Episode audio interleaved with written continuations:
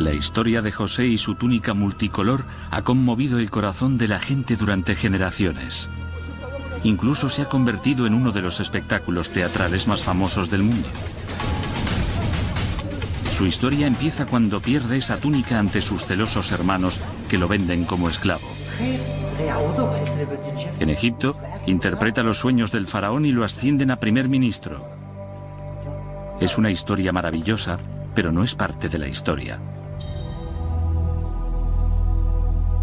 Las aventuras de José fueron escritas por escribas del año 600 a.C., más de mil años después de la época en la que está ambientada la historia. No se sabe quién escribió este relato ni de dónde provino la información. Así que ha habido un debate durante siglos sobre si es pura ficción o la descripción de la vida de un hombre real. Según Alan Lloyd, catedrático de egiptología en la Universidad de Swansea, la verdad puede estar a medio camino entre dos afirmaciones. En otras tradiciones históricas se ve una y otra vez que puede darse una situación en la que lo esencial es una descripción histórica exacta, pero a la que se le han añadido muchas cosas. ¿Cuáles son las pruebas? La historia empieza en Canaán, en las actuales Palestina, Siria e Israel, antes de la época de Moisés, entre 1600 y 1700 a.C.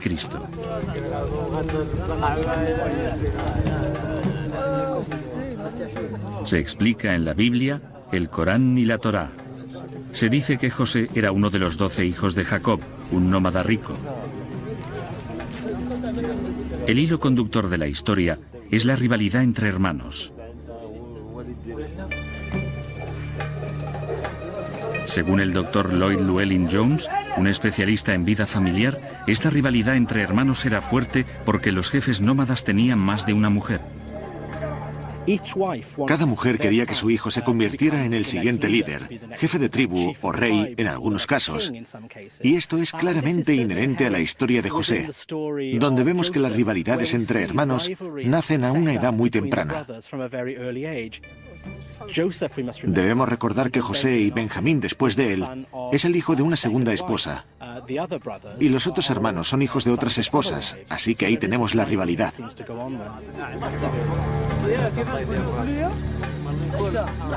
Pero el objeto que inició esa rivalidad fue, más que nada, una túnica que le dio a José su padre, Jacob.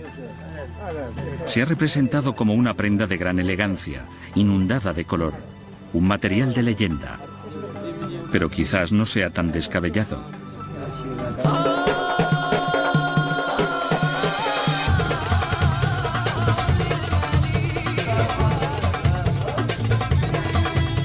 Una visita a cualquier mercado o bazar de Oriente Medio o próximo nos enseñará que los colores vivos han sido una parte importante de esta cultura durante siglos.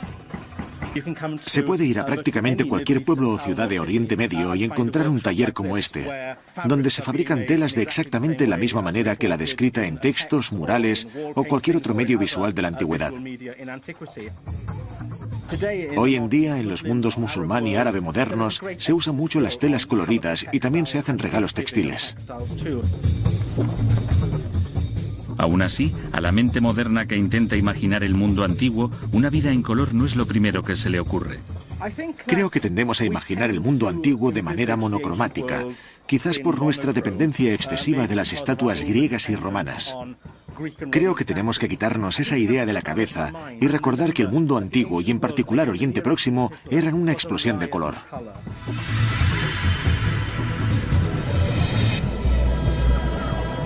Pero la mayoría de los ejemplos del colorido en el mundo antiguo datan solo del año 500 a.C. La historia de José está ambientada mil años antes. Para encontrar pruebas del uso del color en esa época, tenemos que entrar en el desierto egipcio más profundamente.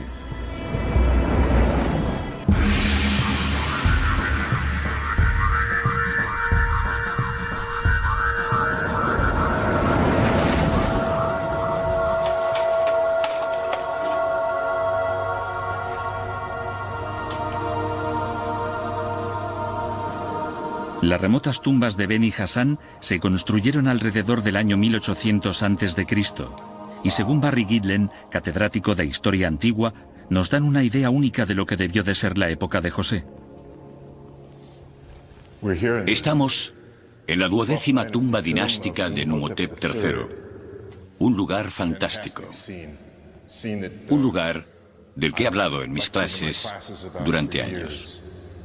Numhotep era un oficial de alto rango del faraón Amenemheb I. En las paredes hay representadas varias escenas de su vida.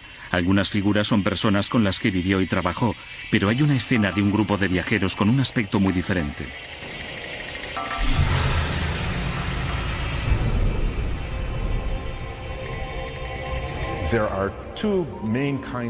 Hay dos tipos de atuendo, los dos a rayas, y cada raya es de un color diferente, lo que es muy interesante. Además se ve que hay dibujos en las rayas, lo que aumenta los rasgos distintivos, la belleza, la importancia del atuendo. Y ambos representan el tipo de prenda que los escritores de la Biblia podían interpretar como la que llevaría un personaje como José.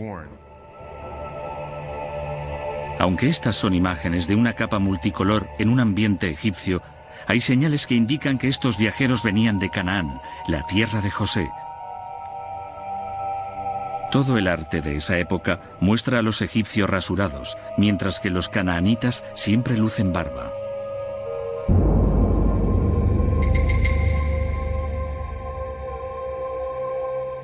Mirad los personajes que entran. Mirad las barbas y las caras. Es la representación común de los canaanitas semíticos.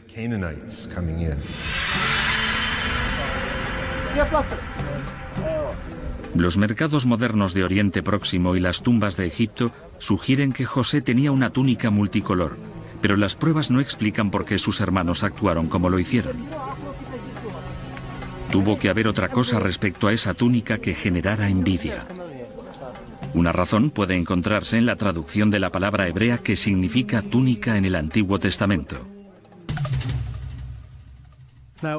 Si repasamos en hebreo lo que se explica en el libro del Génesis, parece haber una indicación de que la prenda es especial. La palabra que se usa para describirla solo se usa otra vez más en el Antiguo Testamento, en el primer libro de Samuel, donde se la describe como una prenda de manga larga. Las mangas largas eran poco prácticas para trabajar, así que usarlas en las prendas quería decir que se tenía un cierto nivel social.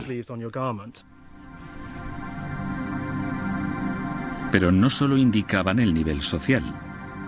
La elección de colores de la túnica también llevaba implícito un gran prestigio. En el mundo antiguo, el color era una cualidad preciosa.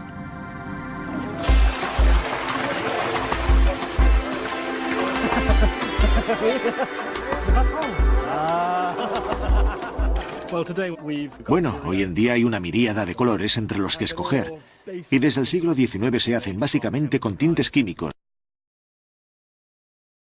Y no perdemos mucho color con el lavado. Pero por supuesto, en la antigüedad era completamente diferente, porque cualquier tipo de tinte tenía que ser de procedencia natural. De hecho, algunos colores eran más difíciles de conseguir que otros. Por ejemplo, los negros, porque se tenían que saturar de tinte para evitar que se volvieran grises. Los blancos requerían decoloración, un proceso muy complejo. Los tintes más caros eran los rojos y los morados, los colores que usaban los viajeros semitas en las imágenes de la tumba. El rojo se hacía a partir de los estambres de la flor del azafrán, y una pequeña flor solo tiene tres o cuatro estambres, así que se necesitaban miles de ellas para crear un color rojo vivo. Pero sin duda el color más importante que podía encontrarse en la antigüedad era el morado, de un tono oscuro, un púrpura. Un buen morado se conseguía con los productos del mar. Se creaba recolectando crustáceos y moluscos diminutos. Se necesitaban miles y miles de estos animales que se echaban en una cuba de agua hirviendo. Los antiguos habían descubierto ingeniosamente que se producía un rico tinte morado cuando se sumergía lana o lino en ella.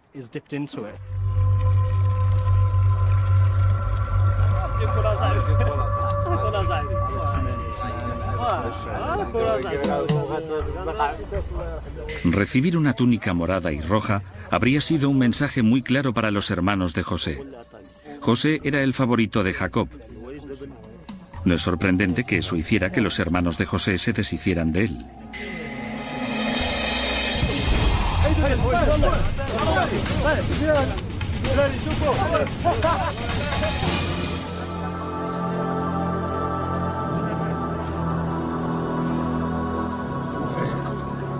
Según la historia, José es vendido a unos mercaderes ambulantes.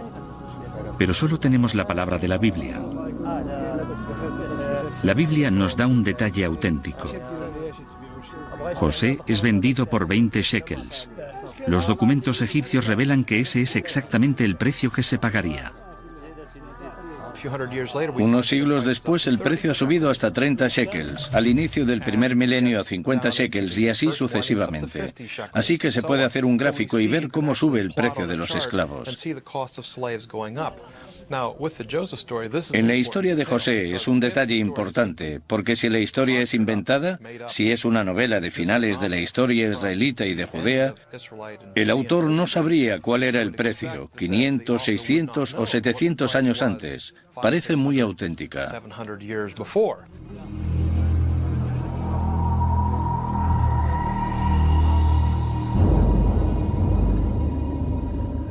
Mientras se llevaban a José a Egipto, sus hermanos mancharon su túnica con sangre de cabra para fingir su muerte.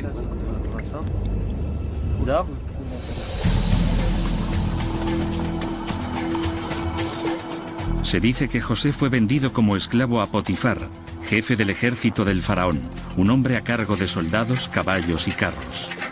Era rico y poderoso y tenía una gran casa con criados. Nunca se ha encontrado ninguna mención a Potifar en documentos antiguos, pero el papiro de Brooklyn, encontrado cerca de Luxor, data de la época de José y demuestra que el uso de sirvientes semitas era sorprendentemente común. Durante el reino medio tardío, que es el período en el que José debió de llegar a Egipto, un hogar acomodado de un noble egipcio tenía un buen número de sirvientes semitas gente que trabajaba en el campo, gente que tejía y hacía esas tareas. Así que una finca acomodada debía de tener sirvientes e incluso puede ser que usaran la palabra esclavos para describir a esa gente. Según la historia, a José le dieron un nombre egipcio, otra costumbre confirmada por el papiro de Brooklyn. Su señor lo pasaría mal intentando vocalizar los nombres extranjeros. Así que tenemos el nombre X al que llaman Y, siendo X el nombre semita, pero llamado Y, que es su nombre egipcio. Y en la historia de José tenemos a José, a quien llaman Zafanat Panea. Según la Biblia, José trabajó duro y le fue bien, ascendiendo hasta hacerse cargo del hogar de Potifar. Pero entonces su destino dio un giro muy peligroso, instigado por la mujer de Potifar.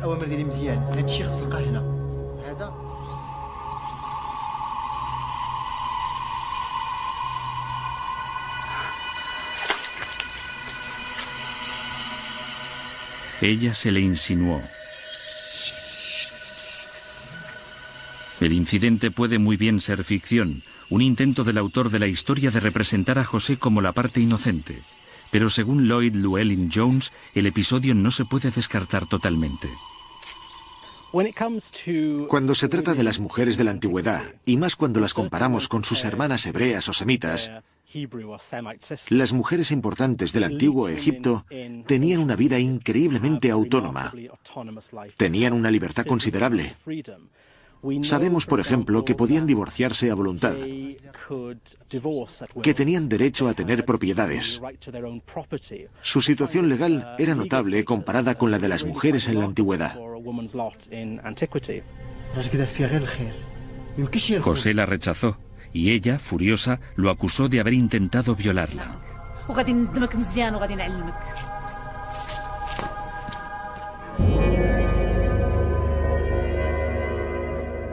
José fue encarcelado. Pero cuando parecía que su vida había tocado fondo, esta dio otro giro radical. En la cárcel, un antiguo sirviente real le pidió a José que interpretara un extraño sueño en el que prensaba tres racimos de uvas sobre la copa del faraón. José predijo que el sirviente sería liberado al cabo de tres días. Su interpretación fue correcta.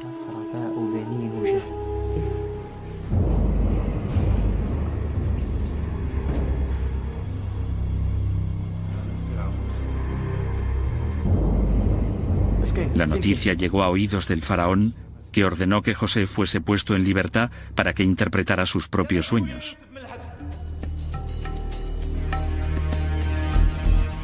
No hay manera de comprobar si José fue liberado o si realmente fue encarcelado. De hecho, algunos estudiosos de la Biblia sospechan que todo el episodio se usa con fines religiosos. Si tenemos en cuenta el mecanismo de la historia de José, tenemos una serie de salvaciones de José de sus cautiverios. La historia nos dice explícitamente que lo sacan de la cárcel porque tiene el favor de Dios. Pero eso no significa que José no fuese un virtuoso interpretador de sueños y que eso llamara la atención del faraón.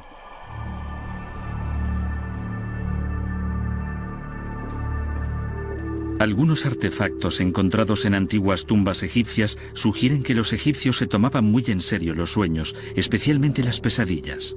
Kasia Spakovska es una egiptóloga que ha estudiado el significado del sueño y los sueños en el antiguo Egipto. Bueno, uno de esos objetos es este, la parte de arriba de un reposacabezas.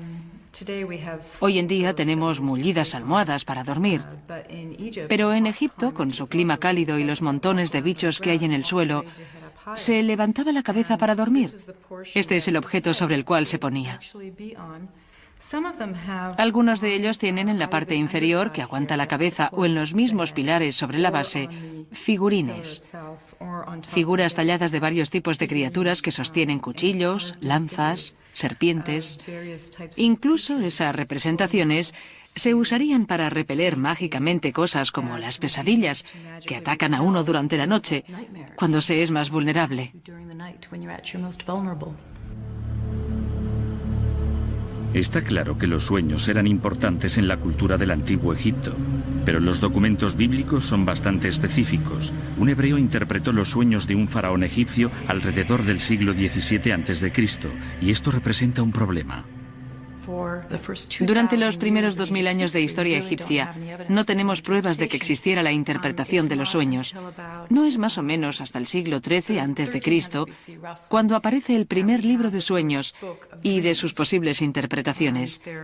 Pero ni siquiera estamos seguros de que se usara. Sin embargo, hay pruebas que indican que José quizás aprendiera a interpretar los sueños en su familia. José era originario de Canaán, en la actual Siria. Todos sus ancestros eran originarios de Mesopotamia, en el norte.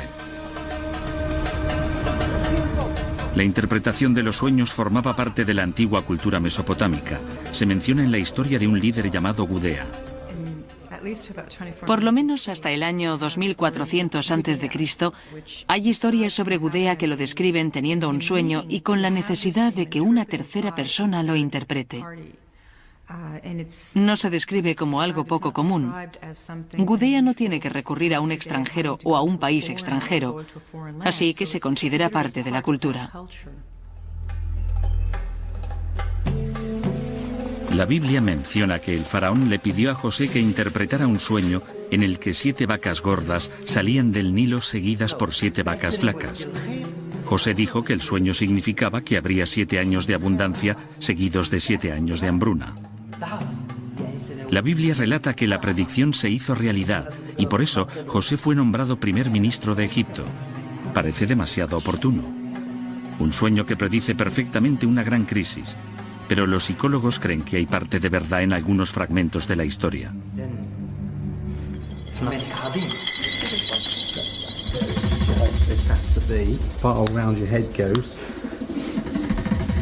Mark Blakegrove analiza la teoría según la cual los sueños son más que imágenes aleatorias o una actividad que procesa los recuerdos. Su investigación sugiere que la mayoría de la gente sueña con aquello que le preocupa. La estudiante Cathy Jones se ha presentado voluntaria para que analicen sus sueños. Antes ha admitido que su mayor preocupación es el estrés de su nuevo trabajo de media jornada en una tienda de informática. Estas preocupaciones no se parecen en nada a las de un faraón, pero si la teoría de Mark Blakegrove es correcta, incluso los sueños de Katy deberían ser un reflejo de sus preocupaciones, por triviales que sean. Podría decirse que los humanos de entonces tenían una relación con sus sueños similar a la nuestra. Y esas son tus ondas cerebrales que están muy despiertas porque están muy desilvanadas. Durante la noche se harán más pequeñas mientras no estés en la fase REM. Y cuando entres en la fase REM desaparecerán. Los sueños se identifican gracias a una parte del sueño llamada REM, movimiento rápido de ojos. Los sensores de la cabeza de Katy están conectados a un ordenador que avisará a los investigadores cuando empiece la fase REM.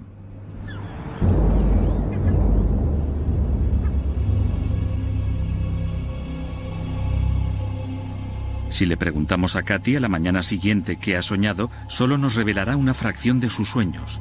La mayoría de nosotros olvidamos el 80%, así que despertarán a Katy cada 90 minutos. Bien. Ha estado así unos minutos. Tiene este tipo de ondas que se llaman ondas en diente de sierra.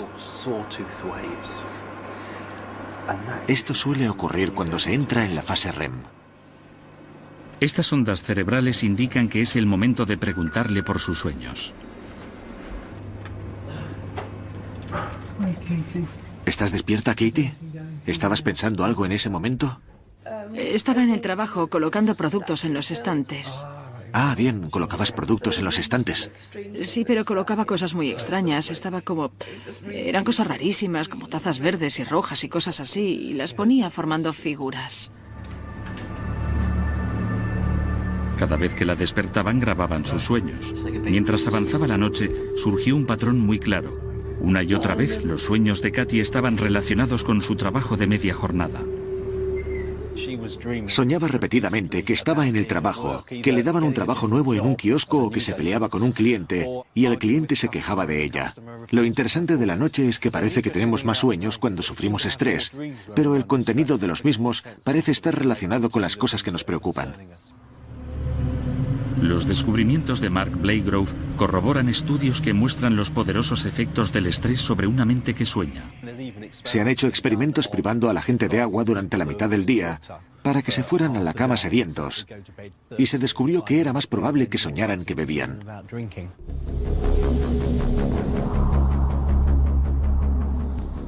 La Biblia dice, por supuesto, que el faraón soñaba con asuntos de más importancia, una hambruna, para ser exactos. Es increíble, pero hay señales que indican que la amenaza de la hambruna habría acosado la mente del faraón durante la época de José.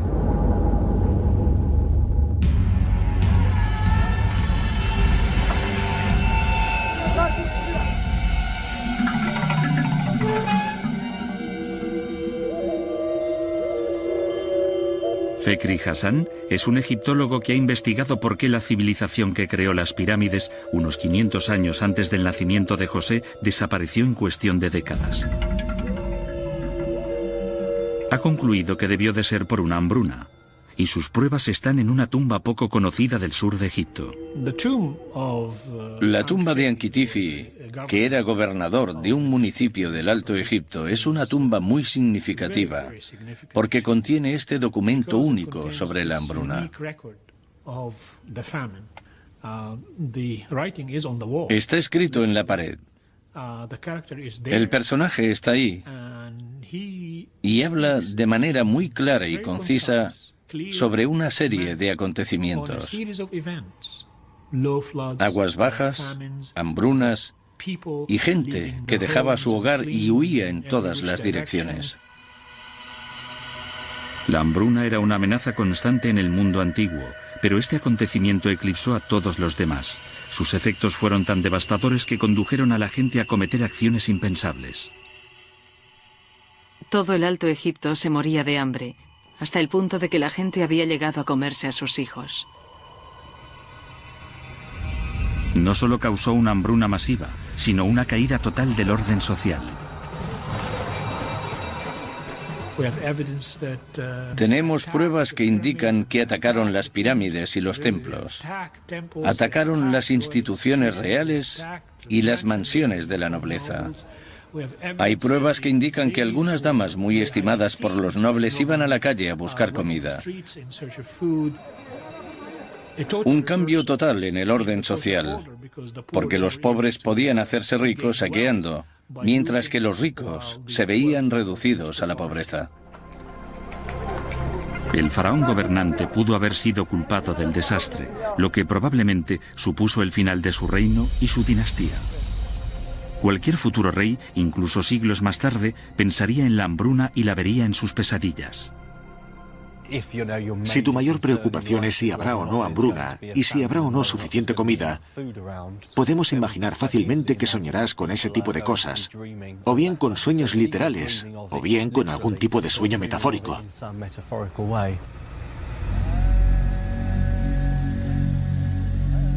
Con el trauma de las hambrunas pasadas en la mente de los faraones y seguramente de todos los egipcios, quizás la interpretación de José no sea sorprendente. Lo sorprendente es la afirmación de la Biblia de que gracias a esta predicción el faraón asciende a José a primer ministro de Egipto. De todos los giros dramáticos de la historia, este parece el menos probable. Aún así, los descubrimientos arqueológicos coinciden con la afirmación de la Biblia.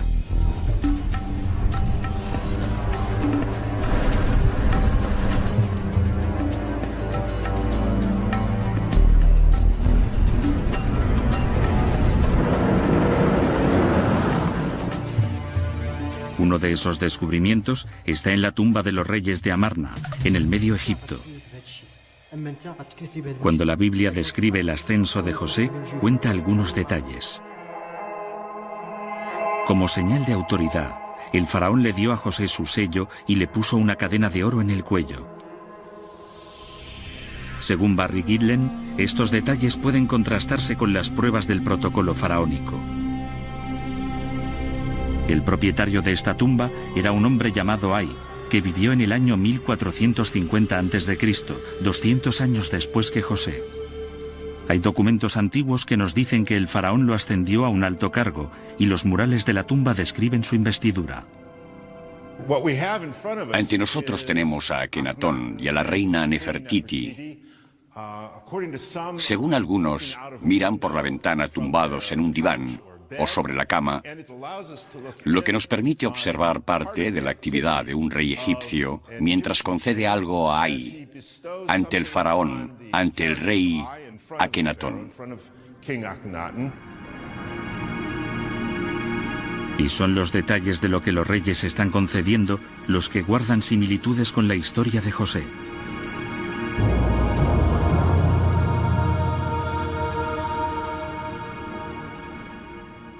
Esto es muy similar a lo que ocurre en el libro del Génesis, donde tenemos al personaje de José ascendido a alto cargo por el rey de Egipto.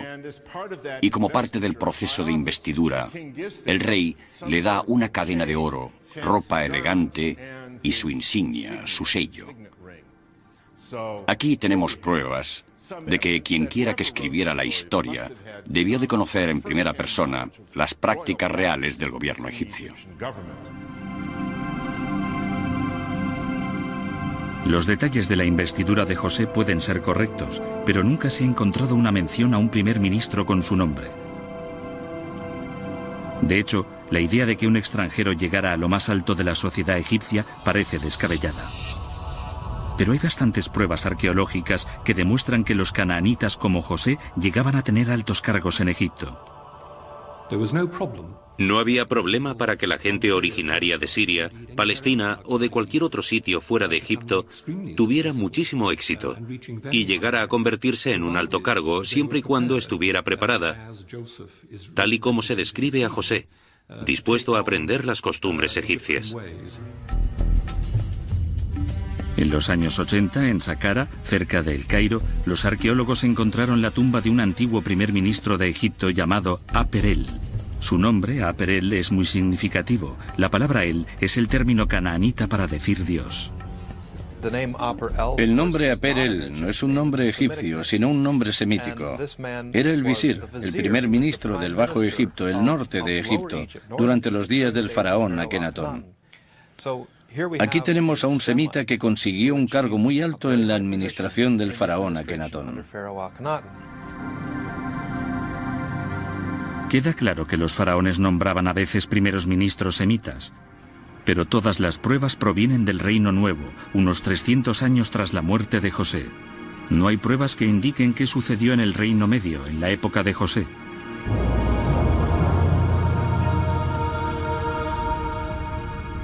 Pero algunos historiadores siguen otras pistas. José fue nombrado primer ministro por haber acertado en sus predicciones sobre la hambruna. Las pruebas de hambrunas en el Reino Medio y de las medidas para enfrentarse a ellas apoyarían el relato de la Biblia. Una losa descubierta recientemente, un bloque de piedra, habla de una avalancha de hambrunas en el Reino Medio.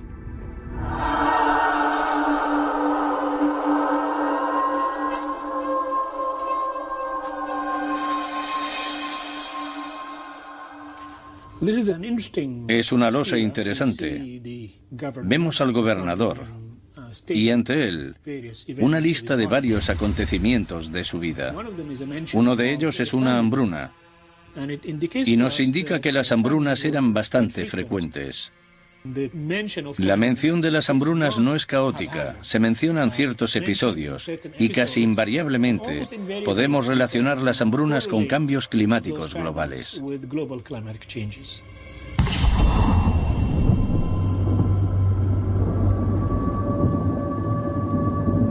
La confirmación de estas hambrunas del Reino Medio se ha encontrado recientemente en el sur de Egipto, en la nieve y el hielo, en lo alto del monte Kilimanjaro, en Tanzania. Lonnie Thompson y su equipo de geólogos subieron desde la jungla hasta más allá de la nieve para buscar núcleos de hielo. Y estos núcleos de hielo pueden hablarnos de la historia climática de Egipto. El Kilimanjaro es, digamos que es el único lugar donde se puede conseguir un núcleo de hielo que guarde pruebas de los acontecimientos en esta parte del mundo. Pero también es muy importante en la historia de Egipto porque las fuentes del Nilo dependen de la lluvia y de la acumulación de ellas. Y este campo de hielo del Kilimanjaro depende de la nieve, que viene del mismo sitio. Así que están relacionados íntimamente y deberíamos verlo en estos núcleos de hielo.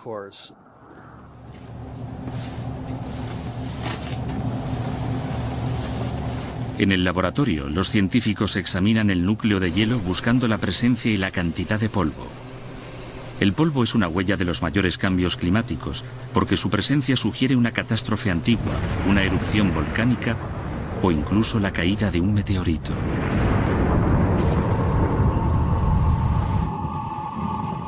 Un acontecimiento así lanzaría grandes cantidades de polvo a la atmósfera, cambiando los patrones del tiempo y las lluvias, y causaría sequía y hambruna. Estos son trozos del núcleo de hielo del Kilimanjaro. Están a unos 40 metros bajo tierra.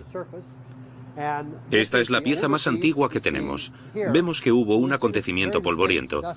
Esto fue hace unos 4.200 años. Es una sequía de 300 años en la historia egipcia. No es la hambruna que predijo José, sino la hambruna cataclísmica que condujo al canibalismo que se menciona en la tumba de Ankitifi, 500 años antes de la época de José.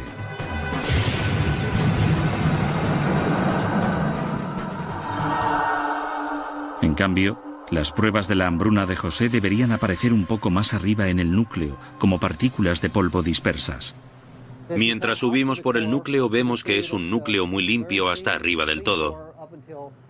Aquí se ven estos pequeños grupos de partículas de polvo de un acontecimiento de hace unos 3.600 años.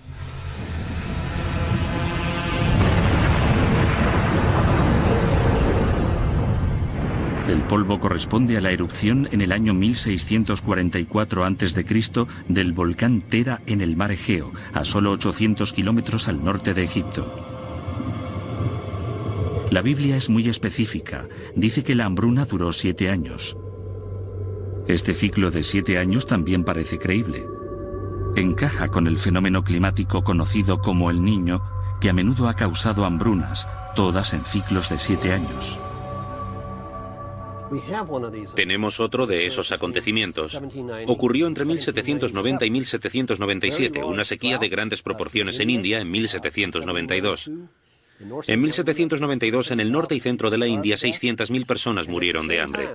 Al mismo tiempo que tenía lugar esta hambruna en la India, el nivel de las aguas del Nilo era muy bajo y este fenómeno duró siete años. La Biblia también afirma que el visir José tomó medidas para enfrentarse a la hambruna. Como la hambruna está a menudo causada por la sequía, una medida importante habría sido asegurarse de que el agua continuara llegando a las zonas agrícolas.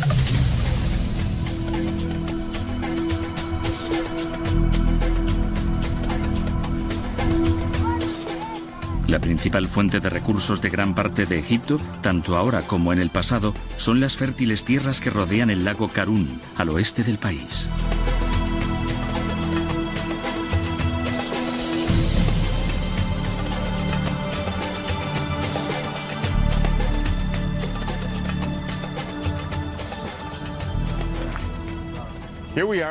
Aquí estamos en medio del lago Karun, en su depresión final. Al este del lago abundan los cultivos, las palmeras y todo tipo de vegetación. Al otro lado, al oeste, hay una vasta franja vacía de desierto.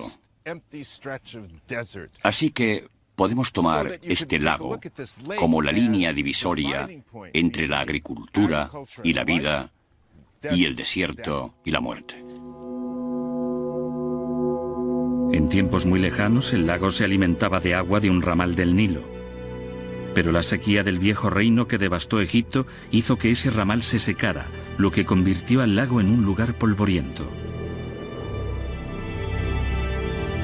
Así que para evitar otra hambruna terrible, a un oficial del Reino Medio se le ocurrió un plan ingenioso para mantener la unión entre el lago y el Nilo.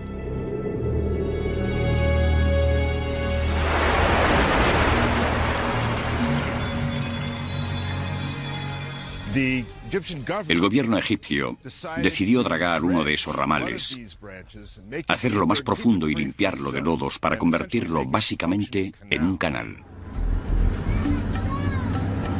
El proyecto tuvo tanto éxito que el canal sigue usándose hoy en día. Para esa obra debieron de necesitarse miles de hombres. No sabemos cuántos, ni sabemos cuántas horas, días, semanas, meses o años. Pero se mantuvo este ramal del Nilo despejado y eso permitió que esta zona, la zona de los alrededores de Fayum, mantuviera su fertilidad.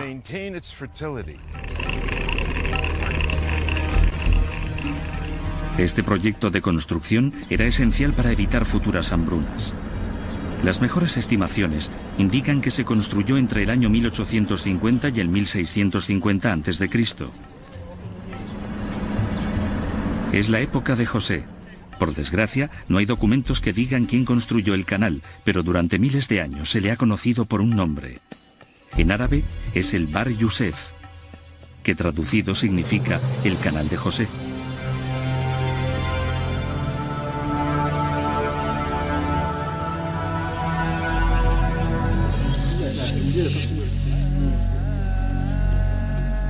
Durante una hambruna, José fue decisivo para proteger a Egipto y salvar la piel del faraón. Un hombre que dirige a su gente y a su rey durante una época de gran adversidad puede esperar una gran recompensa.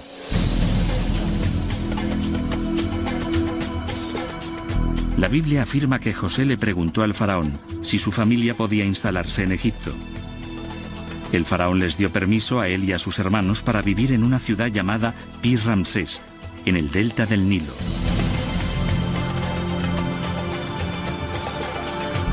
Pero los arqueólogos que investigaron aquella zona no encontraron huellas de la ciudad. Entonces, un día, en los años 70, un granjero encontró la primera pista importante, los restos de una estatua colosal. Los arqueólogos están convencidos de que aquí estaba situada la ciudad que se menciona en la Biblia.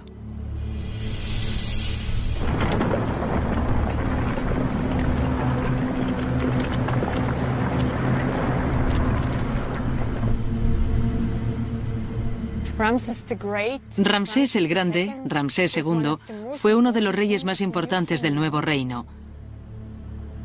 Esta es la zona de Pi Ramsés, su capital. Era una enorme ciudad en su época. Aquí tenemos la estatua y sabemos que hay un templo allí y varios templos y casas más.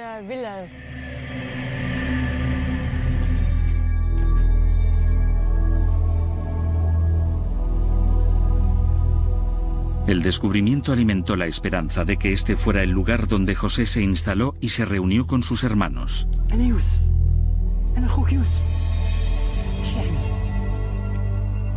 Pero las esperanzas se desvanecieron cuando los arqueólogos descubrieron que Pi Ramsés había sido fundada 300 años después de la época de José.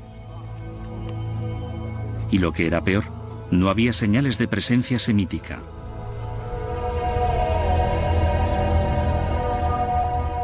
Pero entonces se descubrieron inscripciones que sugerían que Pi Ramsés se había construido encima de una ciudad más antigua llamada Avaris. Si podían encontrarla, quizás podrían encontrar a José. Sabemos, gracias a fuentes antiguas, que Avaris debió de estar situada al sur de Pi Ramsés, la antigua capital de Ramsés. Así que los arqueólogos que buscaban Avaris empezaron por el sur y al final la descubrieron y pudimos añadir el nombre de Avaris a nuestras excavaciones.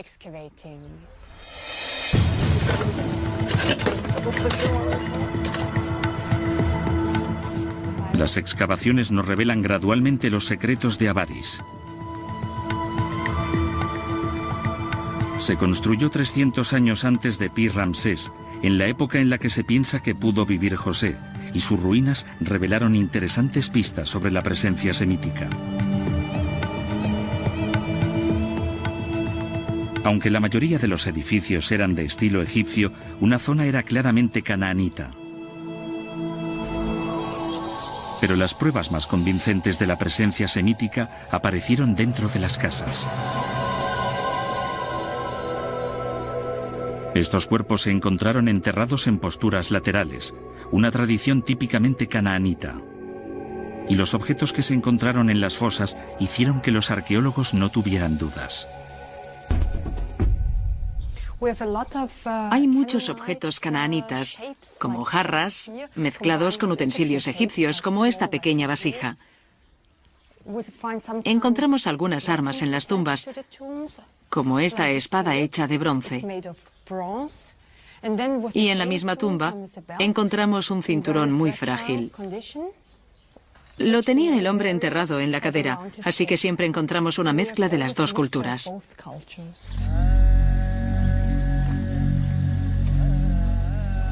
Estos descubrimientos concuerdan con la afirmación de la Biblia de que los semitas se instalaron en el delta del Nilo. Pero solo los semitas pobres, quizá esclavos. Nada de ello indica que alguien de la categoría de José, un oficial faraónico de alto rango de origen semítico, viviera allí.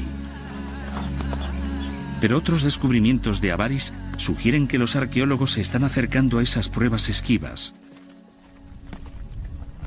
Las excavaciones han vuelto a tener un uso agrícola, pero no sin antes hacer planos detallados e informes fotográficos.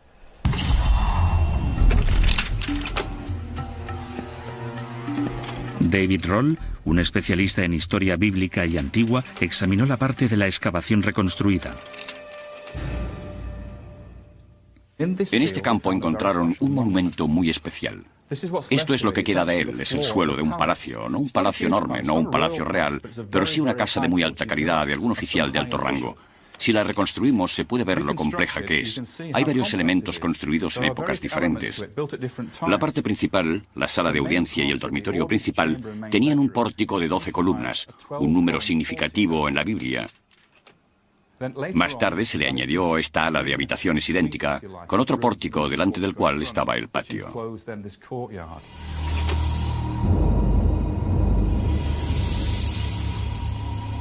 Este pequeño palacio parecía el hogar de un oficial de alto rango. Pero fue un hallazgo en la parte de atrás del palacio lo que más intrigó a los arqueólogos, una tumba cubierta por una pirámide.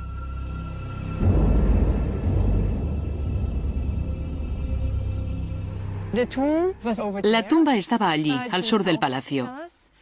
Una de las tumbas más interesantes era la de un dignatario con una capilla funeraria. Y dentro de la capilla encontramos los restos de una estatua funeraria.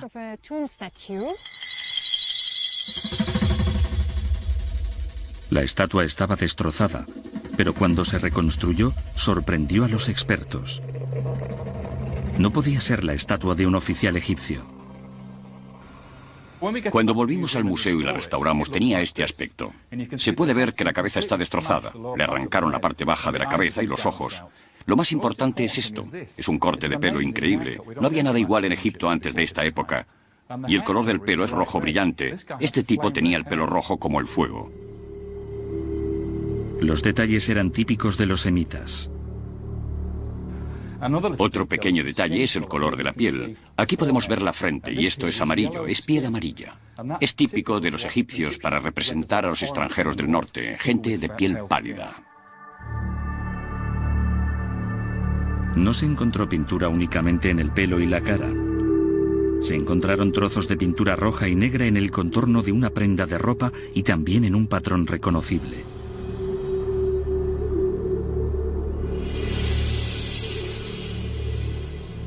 Con estos fragmentos de estatua, David Roll empezó a construir su impresión de lo que debió de ser la imagen de la figura.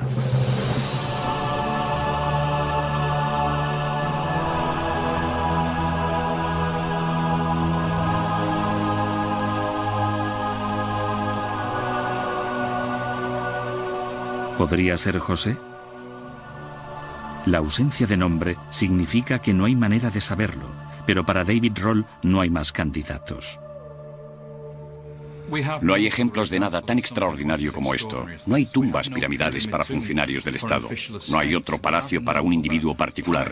Este tipo de cosas son las que normalmente estaban reservadas a la realeza. Así que es extraordinario. No hay ningún otro ejemplo con el que compararlo. Pero si intentamos pensar en la recompensa para alguien que hizo un servicio tan grande a Egipto y lo salvó de la hambruna, es de esperar algo de esta magnitud.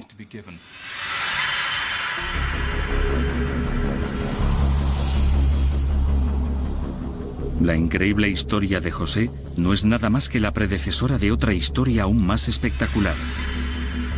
Moisés y el Éxodo. Pero es en la historia de la huida de los hebreos de Egipto donde encontramos una pista final para descubrir la identidad de esta misteriosa estatua. La mayoría de las tumbas egipcias fueron despojadas de tesoros, muebles, ropas y joyas. Esta tumba no fue una excepción, pero en este caso también se llevaron los huesos. Si un saqueador hubiese entrado para destrozar la tumba, hubiese dejado los huesos, ya que no tienen ningún valor intrínseco. Así que alguien sacó el cuerpo de esa tumba. Según la historia de José, en la época del Éxodo, cuando Moisés sacó a los israelitas de Egipto, se llevó el sarcófago de José consigo, dejando vacía la tumba. Así que tenemos un tipo con una túnica multicolor y una tumba vacía. Tiene que ser José.